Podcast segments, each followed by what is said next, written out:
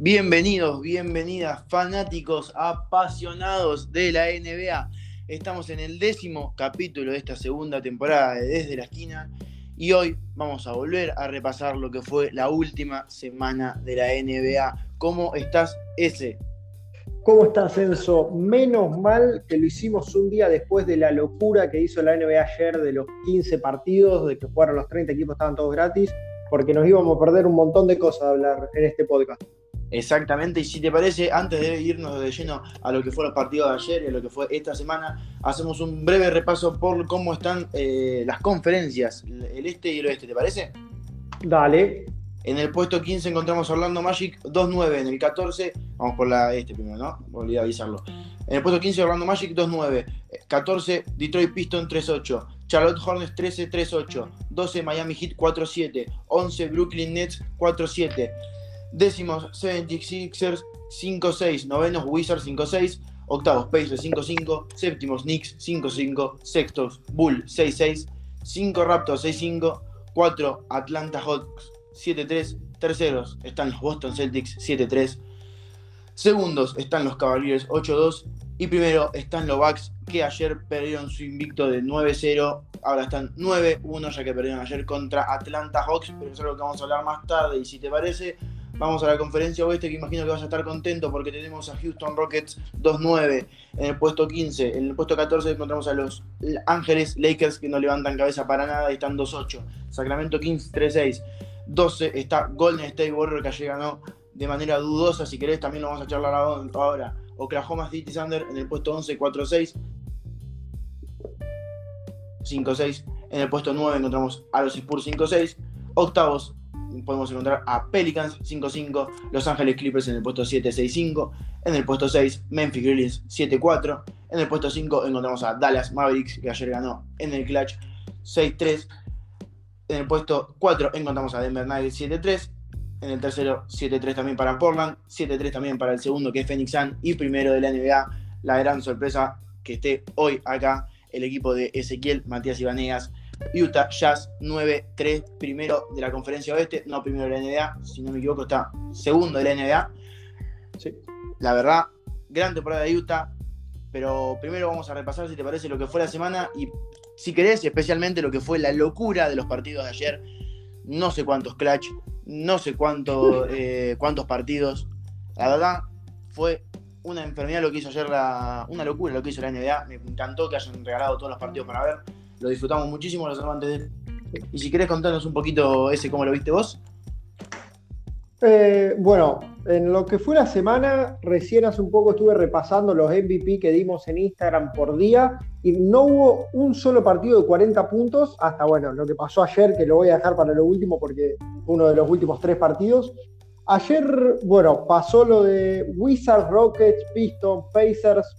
Si querés 76 también no le voy a dar mucha importancia porque más o menos son resultados y equipos que no tienen tanta relevancia pero nos situamos en lo que hizo Atlanta. O sea, vos me lo comentabas que veías a Atlanta como uno de los posibles candidatos a sacarle el invicto a Milwaukee y lo hizo, pero lo hizo sin trade. O sea, es una locura realmente. No sé vos cómo lo viste, que, que le tenía un poco de fe a este equipo. Yo le tenía un poco de fe, más que nada, no sé si tanta fe a Atlanta, más que nada porque nosotros hace unos días vos mandaste el calendario de los partidos que se le venía a Milwaukee y solamente se veían dos rivales factibles, creo que 12 partidos que le podían llegar a hacer partido a, estos Milwaukee Bucks y eran Cleveland Cavaliers que vienen segundos, que todavía no jugaron, no sé eh, cuántos partidos tienen que jugar, no sé si, si es el próximo o dentro de dos.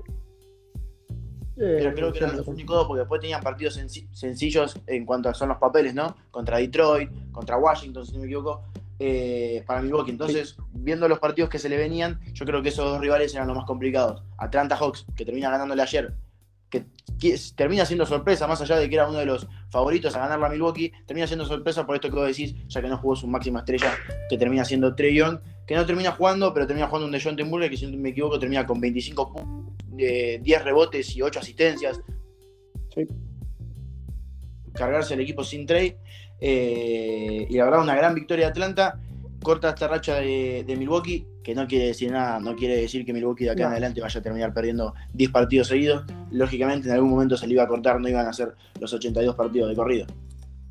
No, no, obvio, yo creo que también hubo un factor que fue el rookie que cayó en el puesto 16, AJ Griffin, eh, hizo 24 puntos, primer buen partido que tiene. Eh, creo que de ahí, bueno, obviamente estuvo Capela, que hizo 5 puntos, pero agarró 12 rebotes, que para estar contra, contra es mucho. Pero bueno, esto de Milwaukee, veremos qué pasa, porque en tres fechas se vuelven a enfrentar. Lunes 14 es la revancha, juegan en cancha de Milwaukee y después de eso, el miércoles 16 juegan con Cleveland. Así que veremos el calendario de este Milwaukee cómo se viene. Yo creo que no van a aflojar, pero ¿quién te dice? Eh, pasando a lo que fue el siguiente partido de ayer, el partido de Miami-Portland. Eh, realmente una locura. Por suerte y porque vi que estaban peleados, dije, voy a ver este partido. Total, queda un minuto, gana por dos eh, Miami, por tres gana Miami. Digo, bueno, ¿qué pasará? Eh, últimos 15 segundos de partido, ataca Miami, ataca Portland, mete un triple, después ataca Miami, mete un triple y en la última del partido, y en la última, sin tiempo muertos, corre el señor Damian Lillard, pase a la esquina para Hart y otro game winner de Portland que va cuatro de las siete victorias que tiene, cuatro son con game winner, realmente eh, la situación de Portland es rarísima, no sé cómo la ves vos. Sí, rarísima totalmente. Eh, ganan partidos que por lo pronto o antes de que arranque la NBA no veíamos factibles. La verdad, eh, yo creo que junto con Utah son los las máximas revelaciones de esta temporada. Contento por ellos. Y aparte que, recordemos algo, en el partido de ayer no juega Damian Lillard.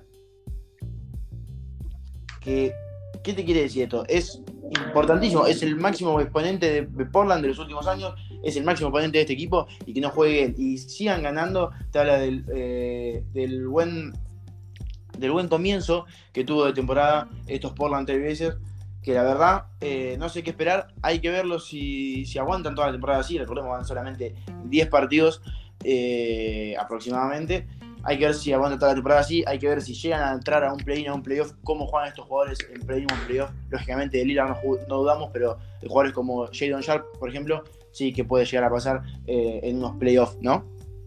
Sí, sí, totalmente. Eh, veremos Jadon Sharp, que todavía está un poquito apagado, pero el que viene muy bien y muy prendido y cerrándole la boca a todos los que criticaban en su contrato es Sanferni Simmons, que le clavó 25. Así que realmente impresionante lo de Portland, vos lo dijiste, para mí también, junto a Utah, las dos sorpresas de, lo que va de estos 10, 12 partidos. Pasamos, yo creo que hay cuatro partidos acá seguidos que son Bulls, Raptors, Grizzlies, Celtics, Minnesota, Nueva York, que es medio raro, y Nuggets Spurs, que no pasó nada relevante, más que Nueva York gane por 13, que es raro, Bulls ganó por una buena diferencia, Celtics por 3, eh, Denver con Spurs. No sé si te querés detener en alguno de estos cuatro no, no, no. No veo, nada, no veo nada relevante, más que nada porque creo que era eh, más o menos lo que se podía encaminar, ¿no? Si vos, capaz, eh, los Bulls y los Raptors, sí podía llegar a, pensar que podía Toronto llegar a ganarle a los Bulls, más que nada por el resultado, son 14 puntos que le terminan sacando. Boston-Memphis, yo si hubiese tenido que apostar, hubiese apostado por Boston. Lo mismo para los Knicks, más que nada por el presente de Minnesota, que no me termina de cerrar nunca. Y eh, Denver Spurs, la larga plantilla que tiene Denver y la corta plantilla que tienen los Spurs terminan sacándole la ventaja, creo yo, eh, en la victoria, dándole por 6 puntos. Que los Spurs es increíble, no hay equipo que no le hagan pelea, porque no, son, no es, una plantilla que antes de que arranque la temporada íbamos a pensar que iban a perder todos los partidos por 30 puntos, y algunos partidos los pierden, otros los ganan, pero en todos, hasta el último cuarto, siempre están palo y palo con los demás equipos. Bueno, esta parte fue un poco rápida porque los cuatro partidos que quedan para mí son uno mejor que el otro. Yo creo que el más flojo es el de Utah, pero por una cuestión de que fue amplio el resultado. Pero si vamos en orden cronológico, hay que seguir con el único partido que no tuvo ninguno de los dos equipos llegando a 100 puntos. Y eso que se enfrentaba Luca contra Durant. Eh, vos este partido lo viste, gana por dos Dallas 96-94 el señor Doncic 36-6-6, Durant 26-4-4 y varios factores más. Vos este partido en específico que yo supongo que habrá visto por lo menos durante ratos, ¿cómo lo viste a, tu equipo tan criticado a veces?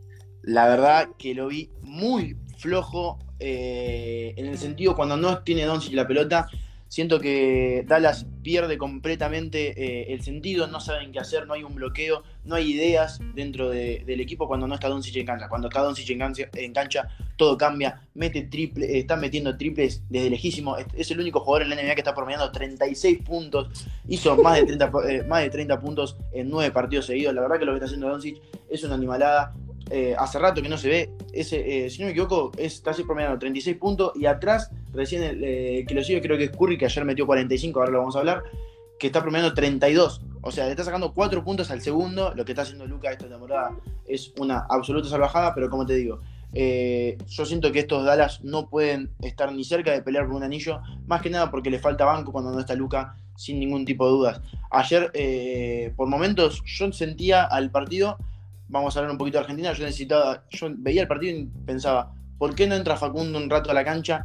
Yo creo que hay jugadores eh, en Dallas que, bajo mi punto de vista eh, de básquetbol, no son más que Facundo, bajo ningún punto de vista, y terminan jugando igual, no voy a dar nombres, pero para mí eh, Facundo podría entrar tranquilamente en este equipo y, nadie se quejaría, porque la verdad que lo que hace Dallas cuando no está Doncic en cancha es nulo, Dimbuy agarra la pelota, va hasta el aro, penetra y no se va a hacer una bandeja. Luca da asistencias abajo del largo y Powell no vuelca la pelota, hace una bandeja y la erra. Eh, y tiene cosas increíbles. Y ni hablar sobre el clutch.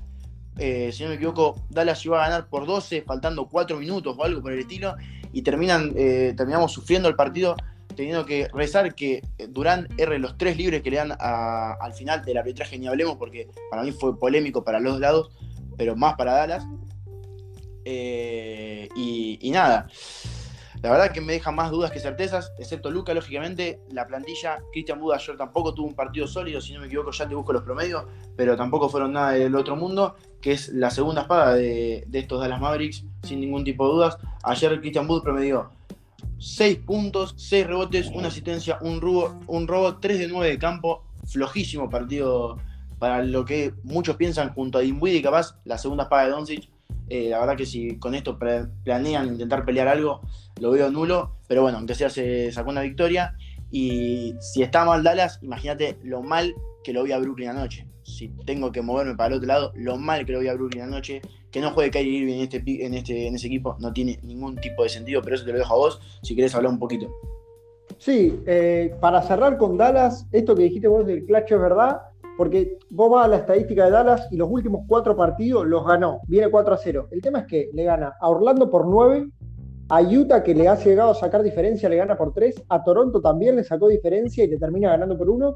Y lo que dijiste de Brooklyn, yo creo que ayer eh, fundamental, un chico que me gustó mucho, Josh Green, 22 eh, años, creo que hizo 16 puntos, bastante, bastante bien y del lado de, Brooklyn, la verdad que, no se puede opinar mucho. Eh, Brooklyn es un equipo, yo creo que si depende Dallas de, de Luca, que dentro de todo es un base, es una escolta, yo me imagino lo que debe ser para Brooklyn de perder de un alero a la pivot como, como Durant, que, a ver, puede depender, es Kevin Durant, pero se le hace muy complicado. Ayer, si no aparecía Claxton, el pivot, el partido era inremable, realmente era inremable Em, yo no veo juego, no veo nada. Ayer Jason Kidd en el último minuto, minuto y medio, planta una zona para hacerle dos contra uno a Durant constante y no sabían tirar.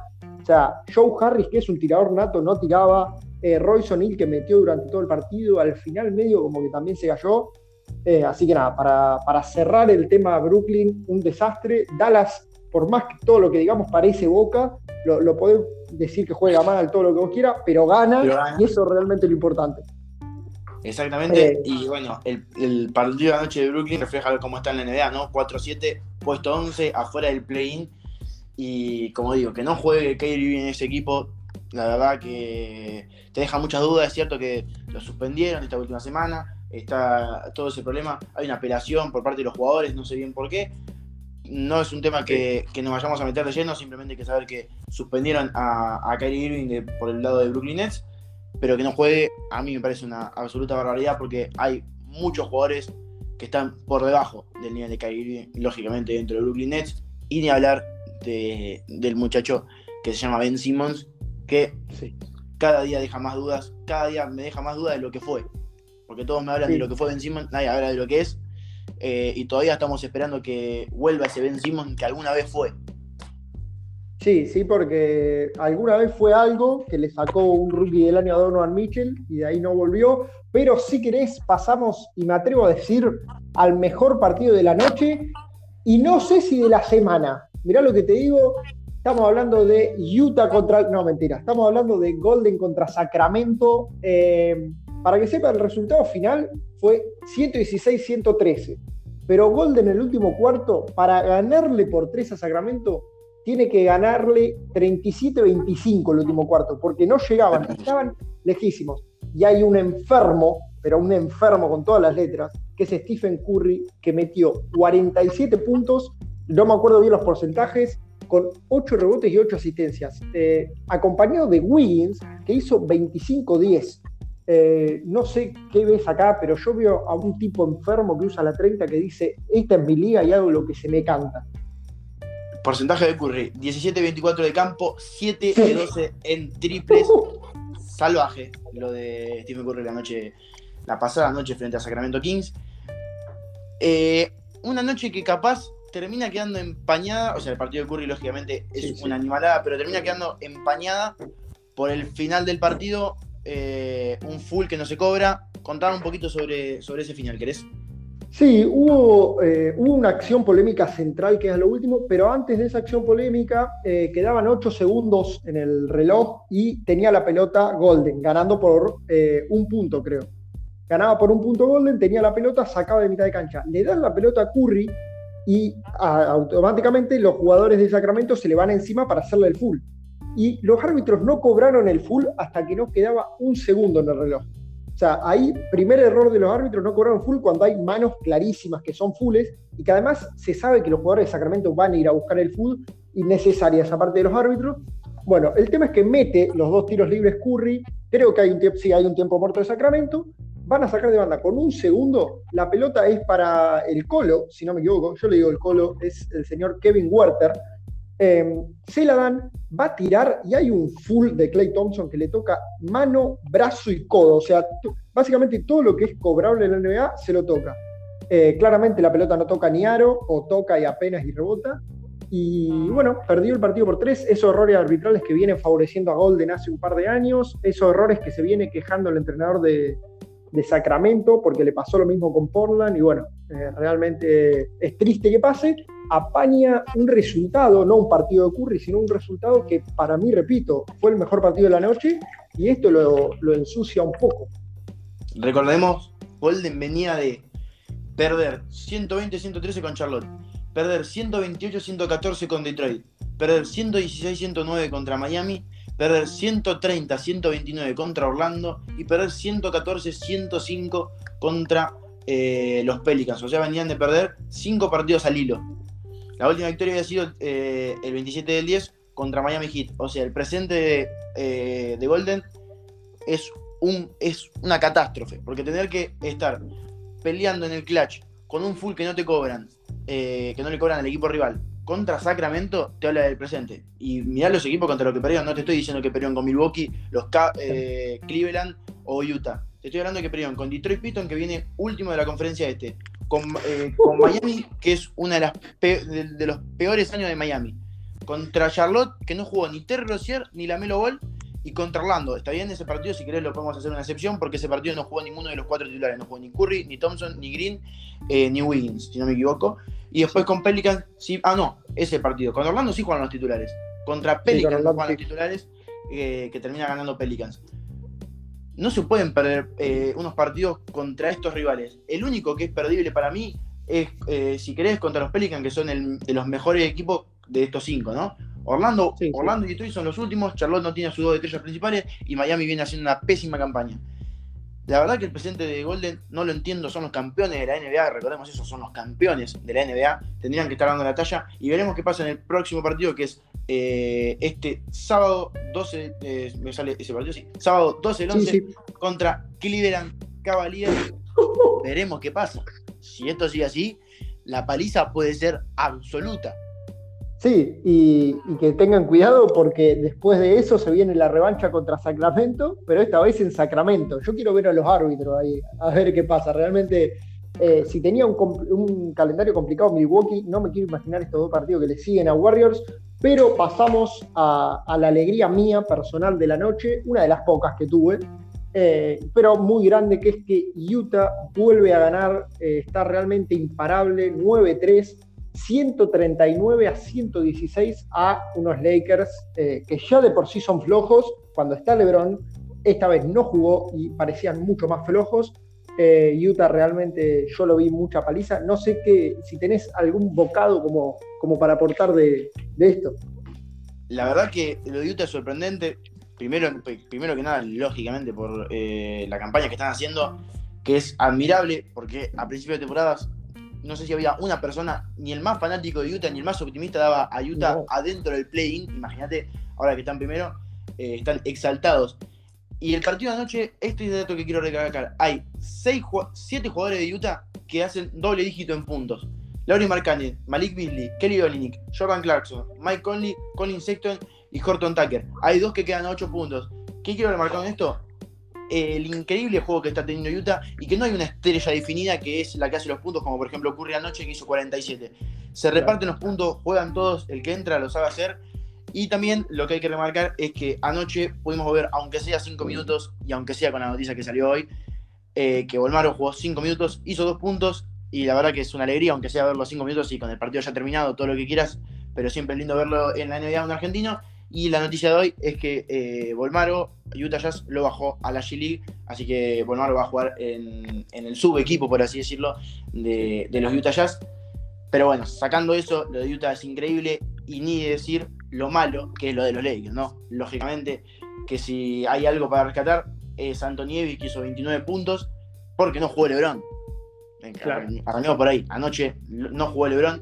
Westbrook hizo 22. Pero bueno, este equipo no parece que levanta por ningún lado. Lo ves. Y, si yo me quejo con Dallas, no quiero imaginar cómo debe estar un hincha de los Lakers mirando a estos chicos que no pueden tirar de tres. Eh, no tienen una buena defensa, no tienen una buena capacitación. Westbrook eh, está jugando de sexto hombre. La verdad que este equipo no hay por dónde agarrarlo, hay que agarrarlo con pinzas. Y la verdad, la verdad, la verdad que deja muchas, pero muchas dudas si va a poder meterse en un, aunque sea un play-in. Sí, eh, bueno, Utah realmente es excelente. Nosotros lo dijimos, a ver, no, nos voy a atribuir algo cuando los dos lo pusimos en el puesto 12 y no, no, no esperamos esto, pero los dos dijimos, eh, le falta la estrella pero nosotros sabíamos que tenía equipo y gran equipo. El tema es esa figura principal que no tiene. Ahora, no sabíamos que iba a jugar así al básquet. La que Lo de Marcanen también lo sabíamos. O sea, nosotros eso lo teníamos. El tema es que, bueno, eh, dudábamos en que sin una estrella fija se puedan ganar partidos en la NBA. Utah demuestra que sí. Eh, vos repasaste los números, tener tantos jugadores en doble dígito, doble dígito es un montón, que salga Conley, que entre Sexton, Talen Horton Tucker está muy bien, los pivots que son Kessler y Olini que están muy bien los dos, eh, y en cuanto a LeBron, esto es un detalle que yo no olvido, no olvido ni perdono, LeBron tiene un problema con Utah, o sea, supuestamente no jugó porque estaba lesionado, pero LeBron hace dos años salió a decir que yo en Utah no juego porque apuesto. Eso es una realidad porque LeBron en Utah está 7-11. A ver, es LeBron. 7-11 es, una banda. Ganarle 11 partidos a LeBron de local es un montón. Eh, con todo lo que pasó además en el All-Star, de no elegir a los jugadores y todo, LeBron realmente no quiso jugar ayer, se especula, y esto son de fuentes estadounidenses, así que me genera un poquito más de confianza pero yo creo que con LeBron, no sé si hubiese cambiado tanto. Utah es un desastre, eh, Utah Lakers es un desastre, Utah, todo lo contrario, es un equipo hecho y derecho. Pero bueno, eh, ojalá siga así y aguante más. Es, todavía no jugó contra ningún equipo del este, Utah. Los 12 partidos son contra dos equipos del oeste. Vamos a ver cuando cruce de conferencia. Y pasamos ya al último partido de la noche. Eh, el segundo mejor partido para mí. Clippers, el otro equipo de Los Ángeles, que parecía que venía mal, le gana 119-117 a Cleveland, que tiene recién su segunda derrota, y eso que iba ganando, creo que por 12 o 15 puntos. ¿Vos esto cómo lo viste? Si te soy sincero, no lo vi el partido. Si te soy completamente sincero, no lo vi. Me sorprendí después, al día siguiente con el resultado. Ya creo que en hora acá eran como las 3 de la mañana. Me fui a dormir, no aguantaba más. Más después del sufrimiento que me dio Dallas. Eh, y nada, la verdad, excelente victoria de los Clippers. raro de los, de los Cleveland, lógicamente, a priori, antes del partido, todos, todos pensarían que, iba a ganar Cleveland. Donovan Mitchell siguen con un nivel espectacular, 30 puntos, está bien, dos asistencias, un rebote. Garland volvió de gran manera también, 19-12 hay, lógicamente, es una derrota, duele, pero hay muchas cosas positivas dentro de Cleveland y no podemos eh, desmerecerlo por esta, por esta derrota. Pero como sí, hay que atribuirle muchas cosas positivas a los Clippers, como por ejemplo lo que viene siendo la temporada de Paul George.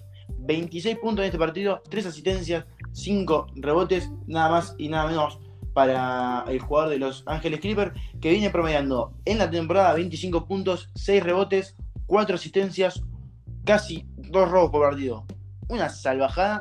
Y acordémonos que hay un jugador que no está jugando, que se llama Kawhi Leonard.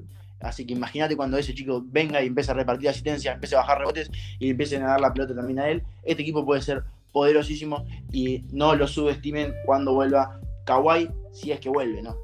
Lo estamos esperando bastante. Sí, veremos eh, cómo vuelve, si es que vuelve. Los números de Paul George a ver, no son mentirosos porque están ahí y porque los hizo, ¿no? los promedios. Pero la última semana, desde que empezó a ganar, porque recordemos que de los últimos cinco partidos ganó cuatro los Clippers. O sea, realmente venían muy mal los Clippers. Si no me equivoco, venían con 4-2 de récord, 2-4, eh, perdón, y gana 4 y ahora están 6-5. Eh, ya ponerse récord positivo un montón. Y Paul George, desde que empezó el récord positivo, está promediando nada más ni nada menos que 31 puntos 5-5 con dos robos. O por eso digo son mentirosos, por eso digo que vamos a avanzar lo de Paul George, que para muchos fue elegido jugador de la semana, difiero, pero bueno, otro tema que tocaremos. Y Cleveland, eh, eh, un equipazo, 20 rebotes agarra Jarrett Allen, eh, tiene un equipazo los Clippers, Cleveland también, para mí fue desafortunado y para mí estos Clippers van a, van a desear mucho que vuelva a Kawhi porque si sigue a este nivel Paul George realmente está, está muy arriba en las apuestas. Exactamente. Y si querés, nos vamos a mover eh, a los últimos dos, tres temas, si querés hablar. Primer tema eh, que, quiero hablar es eh, cómo viste a los rookies en esta semana. Lógicamente hay uno que siempre termina destacando por sobre los demás. Hay uno que hizo de vuelta una animalada hay uno que es una gran decepción, pero una grandísima decepción.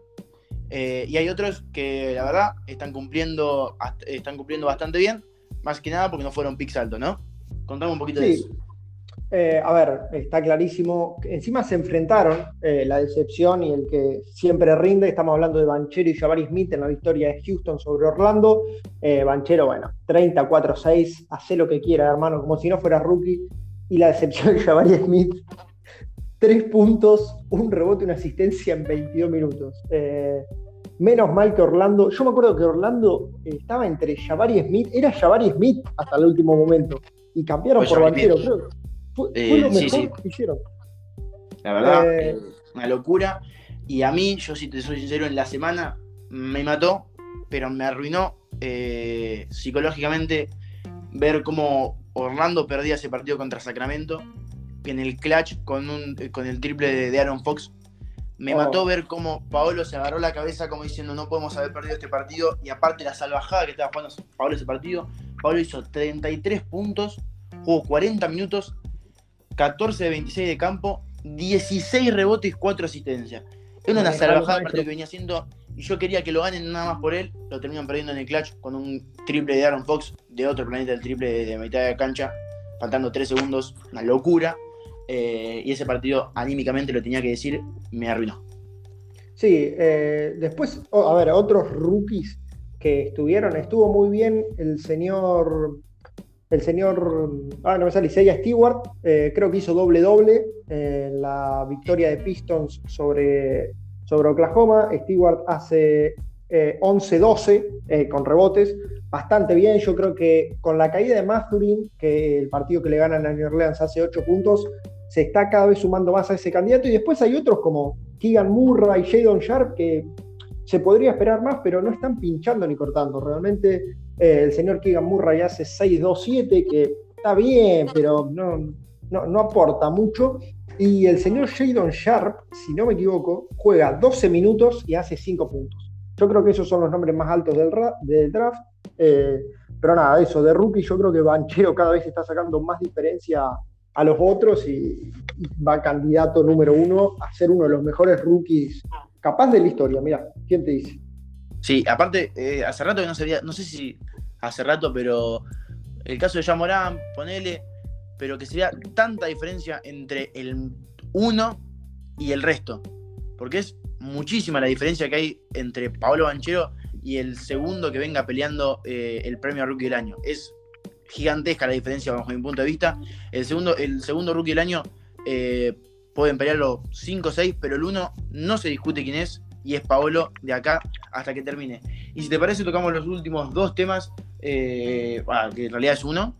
Decime, bajo tu punto de vista, quién fue el MVP de la semana.